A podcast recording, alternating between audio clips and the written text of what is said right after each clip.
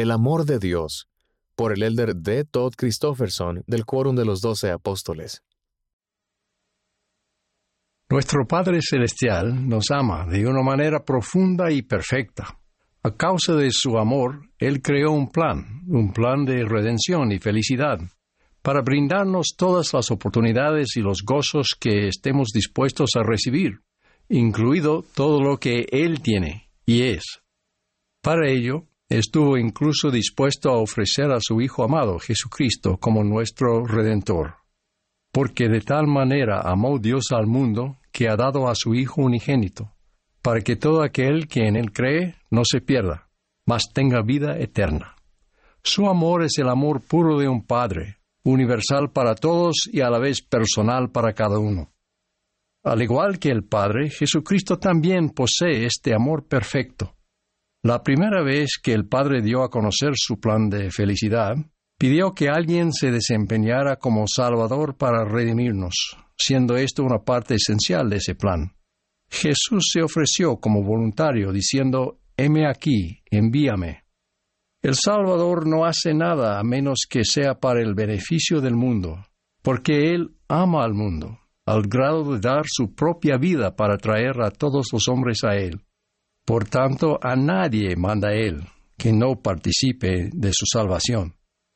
Este amor divino debiera proporcionarnos un consuelo y una confianza abundantes cuando oramos al Padre en el nombre de Cristo. Ninguno de nosotros es un extraño para ellos. No debemos dudar en invocar a Dios, aun cuando nos sintamos indignos. Podemos confiar en la misericordia y los méritos de Jesucristo para que nos oiga. Cuando permanecemos en el amor de Dios, dependemos cada vez menos de la aprobación de los demás para guiarnos. Dado que el amor de Dios es universal, algunos dicen que es incondicional, y desde esta perspectiva tal vez concluyan que las bendiciones de Dios son incondicionales y que también lo es la salvación, pero no lo son. Algunos suelen decir que el Salvador me ama tal como soy, lo cual es verdad, pero Él no puede llevar a ninguno de nosotros a su reino tal como somos, porque ninguna cosa inmunda puede morar allí, ni morar en su presencia. Primero hay que resolver nuestros pecados. El profesor Hugh Nibley indicó en cierta ocasión que el reino de Dios no podría perdurar si tolerase el más mínimo pecado. Cita, la más mínima mancha de corrupción significa que el otro mundo no sería ni incorruptible ni eterno. La más mínima falla en un edificio, institución, código o carácter resultará inevitablemente catastrófica en el transcurso de la eternidad. Fin de cita. Los mandamientos de Dios son estrictos porque su reino y los ciudadanos de éste solo pueden permanecer si rechazan el mal y escogen el bien constantemente, sin excepción. El elder Jeffrey R. Holland observó, Jesús entendía claramente lo que muchos de la cultura moderna parecen olvidar, que hay una diferencia fundamental entre el mandamiento de perdonar el pecado, para lo que él tenía una capacidad infinita, y el amonestar en contra de justificar el pecado, lo cual él nunca hizo, ni siquiera una vez. Sin embargo, a pesar de nuestras imperfecciones actuales, todavía podemos tener la esperanza de lograr un nombre y una posición, un lugar, en su iglesia y en el mundo celestial. Después de aclarar que Él no puede excusar ni ignorar el pecado, el Señor nos asegura, no obstante, el que se arrepienta y cumpla los mandamientos del Señor será perdonado.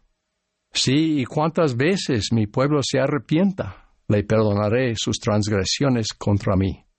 El arrepentimiento y la gracia divina resuelven el dilema. Y acordaos también de las palabras que Amulek habló a Sesrom en la ciudad de Amonía, pues le dijo que el Señor de cierto vendría para redimir a su pueblo, pero que no vendría para redimirlos en sus pecados, sino para redimirlos de sus pecados. Y ha recibido poder que le ha sido dado del Padre, para redimir a los hombres de sus pecados por motivo del arrepentimiento. Por tanto, ha enviado a sus ángeles para declarar las nuevas de las condiciones del arrepentimiento, el cual conduce al poder del Redentor para la salvación de sus almas. Como saben, la manera del mundo es estar en oposición a Cristo, o en otras palabras, cualquier cosa menos Cristo. Nuestra época es una repetición de la historia del libro de Mormón, donde ciertas figuras carismáticas ejercen injusto dominio sobre otras personas. Se celebra la permisividad sexual y se alienta la acumulación de riqueza como el objeto de nuestra existencia. Sus filosofías justifican la comisión de unos cuantos pecados o incluso de muchos pecados, mas ninguna puede ofrecer redención. Esta solo se obtiene mediante la sangre del Cordero. Lo mejor que pueden ofrecer los seguidores de la filosofía de cualquier cosa menos Cristo o cualquier cosa menos el arrepentimiento es la afirmación infundada de que el pecado no existe o que de existir en última instancia carece de consecuencias. No creo que este argumento vaya a tener mucho peso en el juicio final. No debemos empeñarnos en la imposibilidad de procurar la justificación racional de nuestros pecados. Y, por otro lado, tampoco debemos empeñarnos en la imposibilidad de erradicar los efectos del pecado solo mediante nuestros propios méritos. Nuestra religión no es una religión de racionalización ni de perfeccionismo, sino una religión de redención, de redención por medio de Jesucristo. Mediante su expiación, nuestros pecados quedan clavados en su cruz y nosotros somos perdonados y purificados.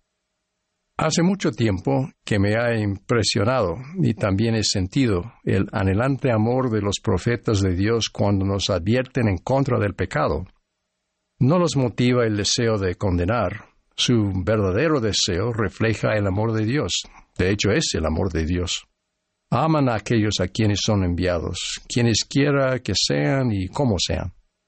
Al igual que el Señor, sus siervos no quieren que nadie padezca los dolores del pecado y las malas decisiones. Alma fue enviado a declarar el mensaje del arrepentimiento y la redención a un pueblo lleno de odio, que estaba dispuesto a perseguir, torturar y hasta matar a los creyentes en Cristo, incluido el propio Alma. Aún así, él los amó y deseó su salvación. Después de declarar la expiación de Cristo al pueblo de Amonía, les suplicó, Y ahora bien, hermanos míos, deseo desde lo más íntimo de mi corazón, sí con gran angustia, aun hasta el dolor, que escuchéis mis palabras y desechéis vuestros pecados, para que en el postrer día seáis enaltecidos y entréis en el reposo de Dios tal como lo expresó el presidente Russell M. Nelson, es precisamente porque nos importan tantísimo todos los hijos de Dios que proclamamos su verdad. El amor del Padre y del Hijo incluye expectativas. Cito de nuevo al presidente Nelson. Las leyes de Dios están motivadas exclusivamente por su infinito amor por nosotros y su deseo de que lleguemos a ser todo lo que podemos llegar a ser. Debido a que ellos lo aman, no quieren dejarlo tal y como son. Debido a que ellos lo aman, quieren que usted se arrepienta, porque esa es la senda de la felicidad. Sin embargo, la decisión es suya. Ellos respetan su albedrío. Debe escoger amarlos, servirlos y guardar sus mandamientos. Así ellos podrán bendecirlo y amarlo a usted más abundantemente. Su expectativa principal es que nosotros también amemos. El que no ama no conoce a Dios, porque Dios es amor. Tal como Juan escribió, Amados, si Dios así nos ha amado, también nosotros debemos amarnos unos a otros.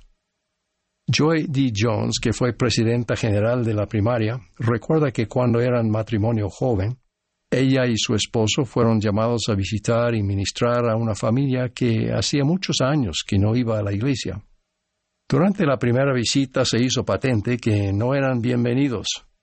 Tras la frustración causada por varios intentos fallidos de visitarlos, y tras mucha oración sincera y reflexión, El hermano y la hermana Jones recibieron una respuesta al porqué de su servicio en este versículo de Doctrina y Convenios. Amarás al Señor tu Dios con todo tu corazón, alma, mente y fuerza, y en el nombre de Jesucristo lo servirás. La hermana Jones dijo, nos dimos cuenta de que estábamos esforzándonos sinceramente por prestar servicio a esa familia y a nuestro obispo, pero teníamos que preguntarnos si realmente estábamos sirviendo por amor al Señor comenzamos a esperar con anhelo nuestras visitas a esa familia por amor al Señor. Lo estábamos haciendo por Él. Él hizo que la lucha dejara de ser lucha. Después de muchos meses quedándonos en la puerta, la familia comenzó a dejarnos pasar. Con el tiempo comenzamos a orar juntos y a tener entrañables conversaciones sobre el Evangelio. Forjamos una amistad duradera. Al amar a sus hijos estábamos adorándolo y amándolo a Él. Al reconocer que Dios nos ama de manera perfecta, podríamos preguntarnos, ¿cuán bien amo yo a Dios? ¿Puede Él depender de mi amor tal y como yo dependo del suyo? ¿No sería acaso una aspiración digna vivir de tal manera que Dios pueda amarnos no solo a pesar de nuestras fallas, sino también gracias a lo que estamos llegando a ser. Ah, si Él pudiera decir de ustedes y de mí lo que dijo, por ejemplo, de Hiram Smith.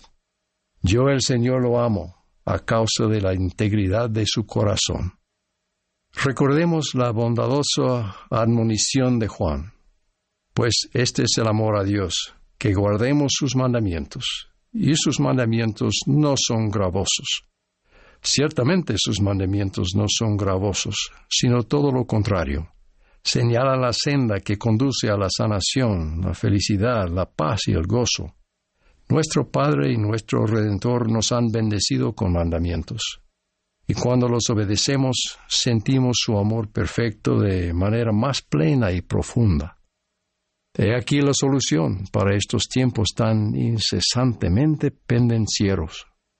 De la época dorada del libro de Mormón, posterior al ministerio del Salvador, se dice que no había contenciones en la tierra, a causa del amor de Dios que moraba en el corazón del pueblo. Al esforzarnos por alcanzar Sión, recordamos la promesa de Apocalipsis. Bienaventurados los que guardan sus mandamientos, para que tengan derecho al árbol de la vida y para que entren en la ciudad santa por las puertas. Testifico de la realidad de nuestro Padre Celestial y de nuestro Redentor Jesucristo, así como del amor constante e imperecedero que ellos sienten por nosotros. En el nombre de Jesucristo. Amén.